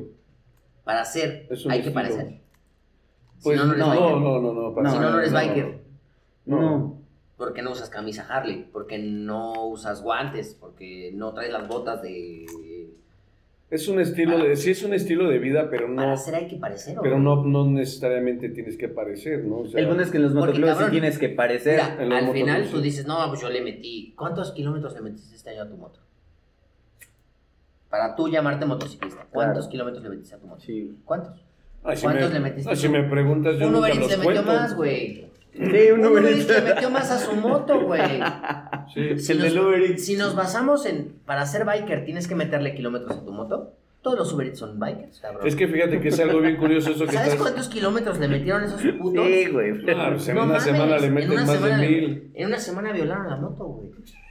No sí, pero mames. hay, hay gente, te digo, hay gente que rueda más, güey, y no, no anda chingando, No no anda güey. Para hacer hay que Es parecer. su vida y ya, güey. Sí, mira, es como lo que dices, eso de, de las rodadas. Yo, yo cuando empecé a ir a Tres Marías, que digo, mucha de la audiencia a lo mejor no sabe qué es, es un, es un pueblo que está a media hora de aquí de la ciudad, que es una carretera muy bonita, la libre, y después sigue Cuernavaca, otro de Sí. media hora, ¿no? Entonces, cuando yo inicié en ir a Tres Marías tenía 16, 17 años. O sea, te agarró el inicio de Tres Marías como... Pues fíjate que era algo como que a lo mejor estábamos tan chavitos que decíamos, pues a lo mejor ir a Tres Marías, ya sale esa carretera, Pero está relativamente cerca. está relativamente cerca, pero ya tienes un riesgo de la carretera, ¿no? Sí, Entonces, claro. ya, ya dices, ya salí de la ciudad, ya estoy rodando fuera, porque antes no le llamamos rodar, ¿no? Ahora ese es nuevo el rodar. ¿A dónde vas a rodar el fin de semana, no? Pues, ¿A dónde vas a ir, cabrón? O sea, vas a rodar, pues no vas a ir rodando tú, cabrón. O sea, ruedas, pues sí, por las llantas de las ¿Qué motos. chingados quizá. vas a hacer? Pero fíjate, Pero cuando yo en Tres inicié- Marías estaba vacío. con Tres ¿no? Marías no había nada. No había nada. cabrón. O sea, había un pinche puesto Sí. de quesadillas. Y perdóname, pero Tres Marías sigue sin haber nada. No, hay Pero un hay un chingo. chingo de puestos, Tres güey. Un no hay chingo de alcohol, güey. Tres Marías no hay Es un nada. pinche, es un desmadre No hay ahora. nada, güey. Carnal, es el lugar con más consumo per cápita de cerveza. Drogas, domingos, sí. güey. En Tres Marías Lo único no que hace falta nada. creo que es sexo ya, hija. y seguramente hay ya. Seguro hay. No hay nada que hacer en Tres Marías, cabrón. ¿Cómo no hay caballitos? Hay muertos, güey. Hay Nada más- peda, güey. Ha habido mucho desmadre y es muy polémico eso. Pero es, es actual. O sea, el, Sí. el Tres Marías desmadre. Pero imagínate, en es esa actual. época nosotros llegábamos a, salíamos a las 8 de la mañana, llegábamos ahí con la güera, que es, todavía A sí existe, unas quesadillas, demás, y había el clásico de vamos a echarnos un alcohol y la güera nos preparaba los famosos topoils. Los topoils eran, este, ella decía, no sé cómo nació eso del topoil, que en aquellos años el topoil era un aditivo para los motores. Top Oil. Entonces eh, eh, el topol era como un levantón, era un trago que pues, era un, pues, un bacardí o no sé, no Y sé luego te qué prendías un encendedor. No, y te lo tomabas y, y luego de ahí nosotros nos íbamos a Cuernavaca y entonces eh, llegábamos Si a que te estás Cuernavaca, tomando es flamable, sí, no te lo tomes. algo así tenía mezcal, no sé. No te lo tomes. llegábamos Pero a ese lugar Cuernavaca estaba en Tres Marías. en Tres Marías. Pero era como de los... Ya se empezaba a juntar banda motociclista. No, güey, éramos, llegábamos cinco motos. Llegábamos cinco motos, tres motos, dos motos. O sea, lo más que llegabas a ver ahí eran diez motos. Y éramos puros amigos realmente, que decíamos, vamos a Tres Marías. Y nos íbamos juntos. Entonces llegabas a Tres Marías, desayunabas, o te quedabas ahí. La mayoría nos íbamos a Cuernavaca. Y llegábamos a Cuernavaca, nos metíamos a algún, a algún hotel que tenía alberca, el Casino de la Selva o algunos, había otros, que nos cobraban en aquel entonces 50 pesos por dejarnos entrar a nadar. Entonces, por eso nos íbamos... Por aquí ahorita. No, cabrón, pues, ahorita yo no sé si... Ahorita te dicen pues, un consumo mínimo de 500 pesos, Sí. no sé, algo así, ¿no? En ese entonces, te digo, ese era así como nuestro... El- la ruta. Sí, nuestra ruta. ¿Y en qué año como tú crees? O sea, ¿cómo tú empezaste a ver que Tres Marías empezó a llenar de gente? yo de creo, motociclistas. yo creo que el rollo de Tres Marías ha de tener unos 10 años, qué momento 15 explotó? años. Como 15 años. ¿Fue a partir de algo o de alguien? ¿Hubo algún evento? ¿Sabes qué? Empe- Es que mucha gente, es como una tradición biker. A lo mejor hay muchos que dicen, no mames, estás bien jodido porque vas a Tres Marías. Yo, yo tengo... Es que es rápido, ir a desayunar rico y... O sea, 30 y- pero además es te voy a rico, Ni decir... es rápido ni. Sí, güey. Pero es ¿sabes rico, qué güey. es? Es la ruta. Más rico y más rápido está Yecapixtla. Es la ruta. Ah, para nada, güey. Pero No. Yecapixtla la salida es fea, si te vas Sí. para Toluca eh, la salida es fea, Está si te vas para rápido. Querétaro Está de fea. carreterazo, comer, todo. Y aparte, ya actualmente, independientemente de todo, pues, todos nuestros amigos están ahí vendiendo, güey. O sea, Sí. to- hay- encuentras Pero lo que quieras. Te voy a decir, te voy a decir y eso por está qué, muy chingón. por qué siento que inició Tres ¿Quieres unos Marías. guantes? A Tres Marías. Porque empezó a ser como Fayuca. O sea, aquí no había muchas agencias para accesorios de motos. Ok. Y entonces empezó a ver quién, quién se le ocurrió y le salió el pinche colmillo así bien afilado. Y trajo guantes, Vaya, trajo vaya, cascos. El hijo de pinche volcano. Pinche Ese güey. No, y el volcano salió mucho después, ¿eh? Volcano salió mucho después. Pero hace cuenta que empezaron a vender Vamos a accesorios. etiquetar lo que vendemos en. Nah, güey. Volcano vende unas cosas hermosas. Precioso. Tiene mucho, muchas cosas muy chingonas. Este es de Volcano, de hecho. Sí. ¿Ah, sí? Sí. Pero hace cuenta Es que mío, me lo robó el hijo de yo siento que ahí el- el- la acción inició en que vendían cascos, guantes, chamarras, eh, vendían llantas y demás. Porque empezaron a ir bikers y eso fue lo que empezó a llamar más la atención. Sí. Que ahora ya se volvió un pinche putero general, cabrón. Delicioso. Sí, o sea, ya es que, mira, es algo que Un yo, pinche putero delicioso. yo te voy a decir algo, yo, tomo y he tomado muchos años Me de mi vida. encanta tomar. Sí, pero antes yo no lo mezclaba con la moto. Sí. Ahora ya se mezcla mucho y entre esos problemas ha habido muchas bajas de, de amigos o conocidos precisamente porque todos los eventos hay alcohol metido, hay drogas, hay muchas cosas que yo de repente digo, a ver, cabrón, o sea, a lo mejor, mira, me pasó, te voy a decir, me pasó con el hijo de un amigo. Tiene ahorita él 23 años, 23 años tiene. Eh, ella tuvo dos accidentes, el, el segundo muy fuerte. Su papá lo inició, él, su papá es amigo mío de toda la vida, de hace tre- 40 años, que andábamos en las motos. Y él lo inició en el medio biker. Entonces desde chavito lo empezó a subir a la moto, acá le dio su moto, le- le- ya todo su equipo, demás. Y entonces él un día, un día dijo, estábamos eh, en un lugar ahí en la Condesa donde se juntan muchos bikers y normalmente se está echando el trago y demás. Y un día dice, güey, yo quisiera ser como ustedes, porque él es muy chico y se empezó a juntar con nosotros y somos más grandes.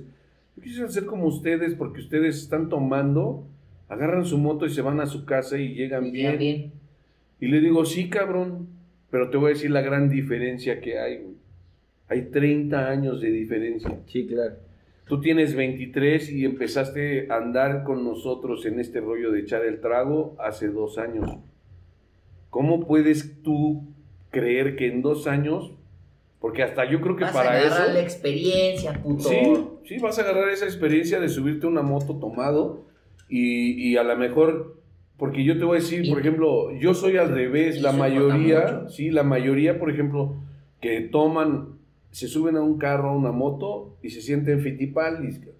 Y andan hechos la chingada y ahí es donde, donde se rompe el, el- el- Donde se rompe la madre. la madre. Y, y yo soy al revés, yo, yo si estoy tomado, la mayoría de las veces manejo tranquilo, ¿no? Ahí de repente sí te picas con amigos que vas echando un jalón y todo, pero no vas muy tomado, o sea, vas todavía consciente Sí, de lo sí. que estás haciendo, pero ese es un problema que ahora hay mucho en el motociclismo, todo está ligado con el alcohol, o sea, tú vas claro. a un evento biker Hay un chingo de Peda. y todo el mundo lleva su pomo, sus chelas, y si no, ahí venden y demás. Y ahí es donde yo de repente difiero, porque digo, pues si en un carro está cabrón que andes Sí, tomando, claro. pues en una moto es peor, ¿no? Pero esa, esa parte es la que te digo, o sea, hay experiencias que vas aprendiendo con los años y, y aparte, pues no lo puedes decir, ah, ya porque te lo platiqué, Ya no lo vas a hacer. no, o lo vas a hacer, pero te va a salir chingón. O sea, no, lo tienes que aprender y tú, tú debes de conocerte Crees que puedes. y pero conocer no, tu moto. Y entonces Claro. ahí es donde dices, a ver, pues yo traigo una... Es como, es como yo antes, eh, yo inicié, te digo, en las motos y todo, pero fui muchos años pistero. Entonces, hace unos seis años todavía tenía dos, dos deportivas, tenía una ZX6R y tenía una Suzuki 600, GSX-R 600. Eran, este, son motos muy veloces. Sí. ¿Es Ob- Kawa? Es este, la Suzuki, Suzuki. y Kawa. La G. La, S la- es es Suzuki. Suzuki y la, y la ZX6 es la Ninja ZX6R, La el que tenía Daniel 600. estaba pasando. Entonces- Era H2R. No, eso ya, no, no, no, eso ya es, un, es una mentada madre. de Chinga. chinga tu madre. Pero fíjate que me pasó que me, yo me compré esas dos motos, tenía esas dos motos, tenía, tenía una Chopper, tenía una Harley, y, y de repente pues, salía con los pisteros, ¿no? Me empecé a juntar con un grupo de pisteros. Y la verdad es que yo ya me había bajado de las pistas, yo ya no tenía equipo de pista, entonces yo pues, andaba con mi ropa normal, que es lo que decías hace rato. Te- te- o sea, te tienes que vestir para hacer o no, ¿no? Sí. O sea, pues, yo siempre he andado en moto, entonces me empecé a juntar con ellos, salimos a, varias, a varios lugares, algunos de ellos inclusive me, me consta que entraban al autódromo a entrenar y esto, pero me pasó dos veces que salimos a carretera que pues llegaban así, ya sabes, con su super casco, güey, pinche traje de piel Dainís, guantes Dainís, botas Dainís, dices, no mames, este cabrón trae 60 mil varos arriba en en la primera curva, No, y entonces salimos y, en la- y, y- y íbamos por la carretera Cuernavaca a la autopista y, y precisamente los güeyes que me habían dicho que iban a entrenar al autódromo y todo, al, en- al entrar a las curvas, frenaban, cabrón. O sea, antes de entrar a la curva, no mames. o sea, haz de cuenta, vienes a 140 y, y ve la curva y le baja a 120, ¿no? Ya métele, cabrón. Y luego ya que entra la curva le atasca y dices, espérame, güey, o sea, yo venía, a mí me tocó porque yo venía atrás de él. Me cagaste la curva, culero. No, deja que me cagó, güey, pues se frena, yo Sí, no sabía claro. que se iba a frenar, casi me embarro atrás de él. Entonces dije, no, este está pendejo, ¿no? O sea, este güey me dice que va a entrenar al autódromo. pendejo. ¿Y cuál que vas a entrenar? a- O sea, no. O sea, si vas a entrar a una curva, en el autódromo es muy diferente. Tienes que hacer tu frenada y ya haces tu trazo y te clavas y, y sales y todo. Pero en la carretera no, Nosotros no, no, puedes hacer eso. Andan compitiendo por ver quién hace menos tiempo. Pinche Tres Marías. Y te digo, fíjate, te voy a decir, ese día me Y pasó. todavía se compite en el puto récord. Sí, sí. Una vez yo hice eso y regresando de Cuernavaca por la libre, nos venimos. eh, Como este, 15 minutos hicimos- o 12. hicimos creo que media hora. Bien pedo. Saliendo de Va Cuernavaca, del de centro de. Cuernavaca. Del centro de Cuernavaca hasta la caseta. Hasta, no, nos venimos por la libre. O sea, lo peor que nos Ah, venimos no, por la está libre. cabrón. Media hora hicimos de- bueno, de ahí de Zapata Es la del santo, güey. No, es un La del santo puto. a, a- a donde se junta la libre, a donde se junta la libre con la autopista que está ahí en el entronque, Sí. ahí nos paramos, hicimos media hora, 32 minutos. Sí, la verdad es que después dije, no, güey, estamos pendejos, ¿no? Por eso vendí mis deportivas, Sí. te voy a decir, porque después de juntarme con ellos va- varias veces, uno de ellos que se metía mucho a la, a la pista, más chico, mucho más chico, él tendría 19, 20 años en ese entonces, de repente le, le daba, porque le daba cabrón el güey, ¿no? O sea, no le, no le daba miedo, y decía yo acuesto la moto, la tiro, la levanto y la subo y la bajo, y, sí le echaba muchos huevos y le echaba muchas ganas. Pero haz de cuenta que nos vamos al, al famoso Akam- Akam- Akamoto o esa madre. Creo que fue el segundo Chakamoto que, que, que había. Y me voy con ellos de pisteros y entonces yo llegué pues así con mis jeans, unas Pinche mundo botinas. bien calentado, tu vieja bien nalgueada. Sí, güey. Sí, y entonces fíjate, Sí, ya no la nalguen. ese día me... Ya. No, No también para qué pasan por ahí, cabrón, no Ya, mames. güey. mames. Mi amor, vete caminando. Dejen de pegarle. No, no, no mames. O sea, también para qué se meten ahí al, al mero desmadre, cabrón. No, No y, no, y en tanga menos. Y luego el pistera, empinada, güey. Pues no mames, güey. Acá enseñan todo el pinche. Güey, imagínate No, que le enseñaras un, un video de la Camoto a un movimiento feminista, güey. No, no, no incendian. Sí, güey. Pero fíjate, te voy a decir. Entonces, ya llevaba yo como año y medio juntándome con ellos. Ya habíamos salido varias veces a rodar esto, el otro. Y, y ya los empecé a conocer el manejo de cada uno. ¿no? Porque también tienes que conocer Sí, el manejo de, de- con quién es el pendejo estás. del grupo.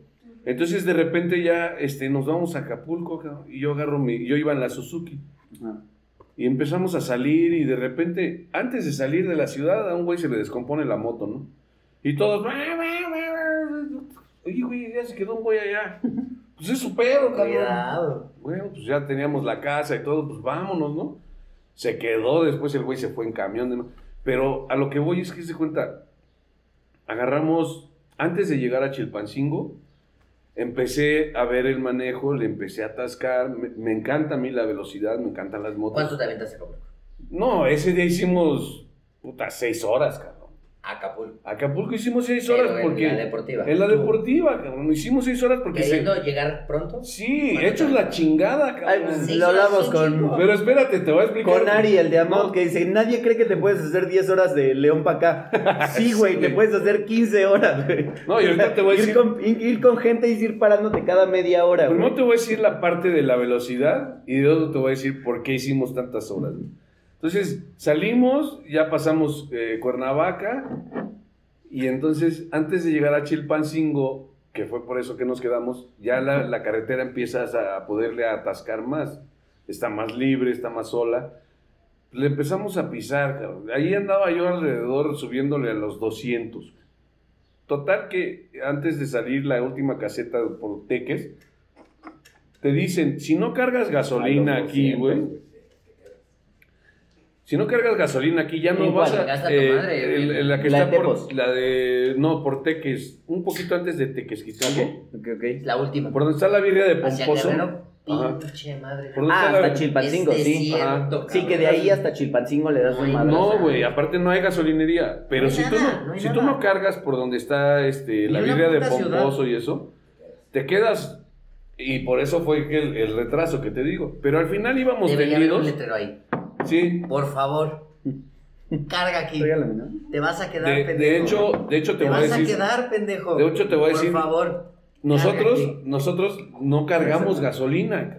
Ahí no cargamos. El Entonces- necio. No, sí, no. no, pues el- a, mí, a, mí, a mí se me fue el avión y yo dije, ching su madre, tenía tanto que no iba, güey. Que Me quedan "Ah, vámonos". tres litros. ¿Sabes Llegamos a la siguiente madre? caseta y nos dicen en la caseta, nos paramos ahí porque pinche calorón estaba chingón.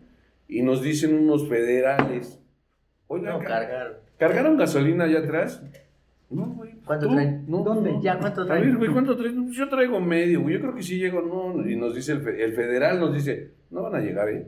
Ahorita los veo. Pero no, güey, aparte nos dicen, Ah, no van a llegar. veo. Y en ese momento hace cuenta que agarra y como que... Y ya salen unos chavitos por ahí con tanques de... pinches botes de 20 litros. ¿Cuánto, putos? Sí.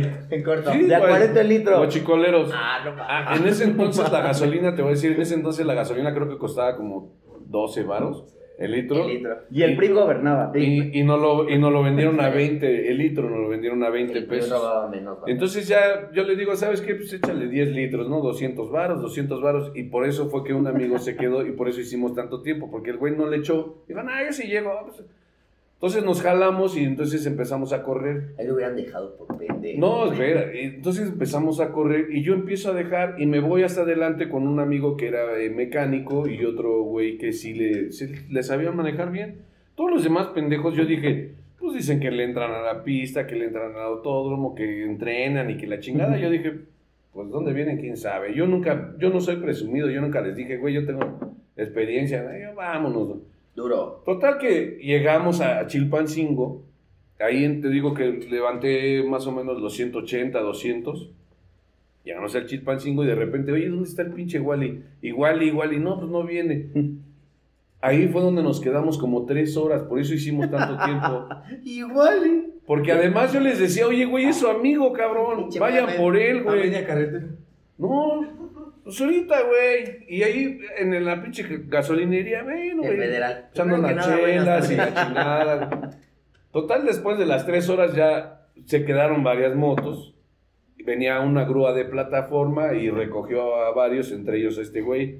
Lo trajo a la gasolinería, además cargamos y ya nos tendemos a Acapulco. En la, en la siguiente tendida ya le pisé más porque ya el otro güey, los otros dos güeyes dijeron, le damos, pues le damos, güey, Sí, su madre y que se queden, güey. Y ahí le levanté 270, 280, ya llegando a Acapulco dije, Qué estoy, estoy ¿Por qué pendejo. eso? Sí, ¿para qué? La verdad después me, me fascina. Cuando te das cuenta que Diosito neta te quiere un chingo. No, A los me- 180 Diosito se baja, güey. No, cabrón. Sí, o sea, Diosito sí. dice, a los el 180 Jesús dice, bueno, con permiso, tú, yo me dejo el casco, güey, sí, güey. Pero ¿sabes qué pasa? Que, bueno, yo, yo soy divorciado, tengo un hijo. En ese entonces mi hijo tendría 15 años, yo creo. Y llegando a Acapulco me, me vinieron muchas cosas a la mente y Sí, dije, a ver, espérame, güey. O sea, estos güeyes no están casados, muchos no tienen hijos, yo tengo un hijo, tengo responsabilidades, esto. O sea, me pongo un putazo a 200 kilómetros por hora y si me recogen En cachos. en un pedazo, encuentran de mí, será mucho, ¿no? Sí. Entonces dije, no, no, no, no, ya, ya no estoy para esto, ya, ya mis rollos ya son diferentes. Claro. Y la neta dije, regresando a México las vendo, porque si no las vendo, No, voy las a- dejo de usar. lo voy a Hoy no me haciendo. pasó, pero me va a pasar. Sí, lo voy a seguir haciendo. Sí disfrutamos todo el rollo allá en Acapulco y demás, y de regreso ya me vine más tranquilo, sí le corrí, pero no, no, no tanto. Y de verdad dije, amo las motos, amo la velocidad, Pero ya estuvo. pero no estoy ya para estos rollos, ¿no? Y ya llegando, sí, afortunadamente, pues, el, el Chacamoto es en octubre, septiembre, por ahí, y yo tuve la buena suerte que antes de diciembre las Ya pude vas. vender y de ahí, de repente me viene la cosquilla y sí, digo, me voy a comprar otra pistera, ¿no? Me voy a comprar, están, están muy hermosas. Pero actualmente, mucho. ¿qué manejas? No, ahora tengo Chopper, tengo Harley y... y- Pero, ¿qué, qué modelo? Tengo Ultra, una Ultra. ¿Cómo es que también la Ultra, La pinche Harley te vas haciendo un sándwich. Ah, sí, pero también la ultra le madre puedes no, meter no, bien no duro. corre, güey. Sí corren, güey. Fíjate. Es que, güey, ¿qué consideras correr? No, es que. güey, Menos de 180, güey, a 100 te La mueres, gente güey. dice, no, es que sí corren. Ay, ¿Cómo no, no va a corre, correr, güey. No Claro mames, yo he levantado mi moto a 220, cabrón. Tienen torque. Ay, no, no, güey, es que tú, Pero- estás, tú estás suponiendo que ¿A cuánto correr es ir la a 240, güey. 270, Sí, güey, pero- 280, me estás diciendo. Sí, Una Harley ni de pedo y en Pero sí te voy a decir la- va a alcanzar esa velocidad. te voy a decir, sí la levantan. La he levantado a 200, 220, Y la pinche 210. moto iba haciéndose así. No, se, no tienen tanta No tienen vibración, estabilidad. pero no, es- no es lo mismo. No, no tienes la misma estabilidad, la frenada. Y no eh, sientes el hambre de sí. meterle más. Ah, no. La pinche Harley a No. 200 ya sí trae, Se va deshaciendo. sí trae para darle, Pero se va deshaciendo. Se Pero empieza a ya no- revolucionar mucho. pero ya no, ya no es como la deportiva, cabrón. La pinche deportiva, o sea, ya una, Y o sea, una mil. Te dice, no, vete la sexta. La mil yo creo que vas a Vete la 200 sexta, puto. a la mitad del acelerador. Claro que sí. Y si, les, y si le das, se deja Ah. ir, cabrón. Obviamente Entonces, esa es la diferencia. entonces. Pero también Pero te voy es a que, ¿para qué quieres correr, No corren, güey. A ver, nada más. Esa Güey, adrenalina. a No estoy 160 diciendo que corren. No, no, no, No pero me refiero a que a 160 llegas a No cualquier corren, lugar cabrón, a no toda corren. madre. Así le pongas los pinches No, sí que se levantan. hacen sus chaquetas mentales. Sí Y levantan. el Power Commander. Ah, Ah, pero sí, o sea, yo creo que a 230 Ah, su baby, el Power Commander. o sea, una Electra, una Road Glide Yo creo que sí levantan hasta los 250 ¿Sí? sin broncas. Una Road Glide. Hasta una Dyna o. Las Dyna son las más O veloces. la, Sí. la otra, ¿cómo se La llama? moto más veloz de Breakout. Harley Davidson es una Dyna. La Para mí, Breakout. una White Glide.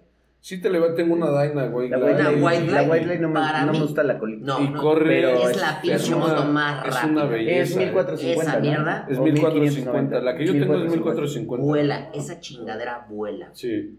Y eso que la que tengo es Tiene un- 1450. tiene un torque hay motores 2000. Pero hay, hay una Lowrider y una White Light. Sí. Tiene un toque La Lowrider para mí es No, súper hermosa. no, no. La White Light no Hermano, me. Pero son estilos. Sí. Perdón, perdón, no, pero jala igual, güey. Perdón que los interrumpa, estamos tocando ya la hora 27 minutos. Ah, caray. Eh, creo que es de los episodios que más he disfrutado, de los episodios que más han fluido. Qué chingona plática, qué chingones temas salieron. La gente va a estar fascinada y... Y los que faltan. Y todos a y todos nuestros temas a medias porque andamos cortando, Sí, para acá, para al acá. final, Pero pues ojalá haya una segunda lo que te ¿no? decíamos al Sí. inicio, siempre invitamos para reinvitar porque un episodio, una hora y media, un episodio de podcast nunca es suficiente para tantos temas con un personaje, con una personalidad, identidad de tantos años en el motociclismo que tiene, ¿qué te digo yo? Pues para cambiarnos los pinches pañales. Nosotros estamos empezando, estamos tratando de innovar, pero con un ejemplo tan cabrón de tantos años, la gente se queda siempre con las ganas de más. Sí, de y escuchar más, y más toda esa y más, experiencia. y más. Entonces no es la primera ni la última. Esperamos el segundo Sí, episodio, la segunda parte, Cuando quieran. porque definitivamente esto no se puede quedar así. Sí, no, no, hay, hay, hay mucho que platicar. Qué padre que la gente, los que nos estén aguantando hasta ahorita, gracias. Los otros pues ni nos van a escuchar. Entonces... Los que no eh, aguantaron la hora y media me vale madres. Sí, no, pero eh, pues principalmente esto es lo que a la gente le gusta escuchar. De, te, te platicaba antes de, de la de, de empezar la grabación que casualmente con los youtubers, con la gente que más eh, como seguidores tienen en redes Influencers. sociales, los influencers, etcétera, la gente que invitamos con más seguidores, jalan obviamente porque tienen seguidores, ¿no? Pero los que orgánicamente jalan más gente es la gente que naturalmente habla de los temas de la vida del motociclismo. Sí. Entonces esto está muy chingón y le va a encantar a, a, todos la, a toda la gente de Spotify, más que muchos episodios, ¿no, Ale? Sin duda. Cuando quieran, cuando quieran. Muy este, cabrón. Eh, de un Hay muchas, muchas experiencias que, Sí. que faltan, muchas vivencias que faltan y son muchos años y, y es bueno también transmitirlo, ¿no? Al Porque final, también hay consejos. El que- podcast está basado en motociclistas tratando de platicar con motociclistas. Entonces, no lo vean como, ay, me voy a meter al podcast para aprender. No, güey, no vas a aprender. Solo vas a escuchar la plática de un La experiencia. Y es que neta, Y es que al final- como dice, nadie, nadie aprende en yo sí, cabeza quiero, ajena. yo sí quiero que toda la gente Pero el cuando nos ejemplo ayuda escuche, mucho, cuando güey. me escuche a mí en lo personal, no sienta que se metió al podcast como para aprender un chingo de cosas. Que sienta que está platicando con un amigo. Sí, Al final, por eso fluye tan chingón, tan a gusto. Sí, porque no estás dando un curso. No estás dando un curso, no estás acartonado, no es una entrevista. Exacto, y también no, no te estamos eh. aquí atacando con preguntas. Exacto, y- porque y, luego- luego- ¿de dónde es qué haces? Y etcétera, etcétera, etcétera. cambia la cosa. Entonces, solo disfrútenlo, pónganselo en sus audífonos, en su taller de motos, en su trabajo, mientras hacen el delicioso, cuando quieran. Güey, es que mucha gente, Solo güey, reproduzcan. de lunes a viernes- Reproduzcan y reproduzcan. de lunes a viernes tienes que utilizar un biker. coche, güey.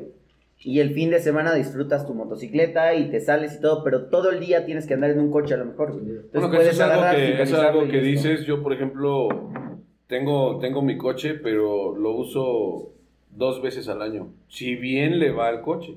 Todos los días ando en la moto. Llueva, truene, relampaguee, arriba, Y para abajo. No, sí, definitivamente. Sí. Odio andar en coche. Sí, definitivamente. Cuando lo he llegado a usar me desespero y, y hasta digo, ya lo voy a dejar aquí, mejor me regreso por mi Ya que moto. se vaya la chingada. Sí. Pues sí, entonces, eh, pues, hermano, muchísimas gracias. Eh, yo también te agradezco mucho que estés aquí, que nos hayas eh, acompañado hoy. Esperamos que vengan más oportunidades. Eh, Alexis, de nuevo, gracias por un episodio más. ¿Y qué más? Hermanos, cerramos. Redes sociales, algún taller, algún amigo, alguna recomendación que quieras hacer. Pues que se cuiden mucho, usen su- sus protecciones. Usen casco. Tengan, tengan mucha paciencia en las motos, no quieran llegar muy lejos. Entre más tranquilos sean, más, más, Más, van a más vivir lejos llegas. y más experiencias van a tener dentro de una moto. Vamos despacio porque llevamos prisa. Sí, claro. Pues bueno, eh, Esta este fue, un una episodio edición más de su podcast biker favorito 1200 SC en vivo. Gracias por sintonizarnos. Síganos en todas nuestras redes sociales. Sintonizarnos, güey, si no estás en radio. ¿Cómo no? Ah, no, Es radio Es el televisión. nuevo radio, güey. Es el es, nuevo radio. es el nuevo radio, es el nuevo Spotify. radio. La neta sí es el nuevo radio. Actualízate, papito. Spotify La nueva era. es la nueva era. Sí. No olviden sintonizarnos. Estamos en YouTube, Y Spotify, 95.3. su plataforma favorita de podcast y en Facebook.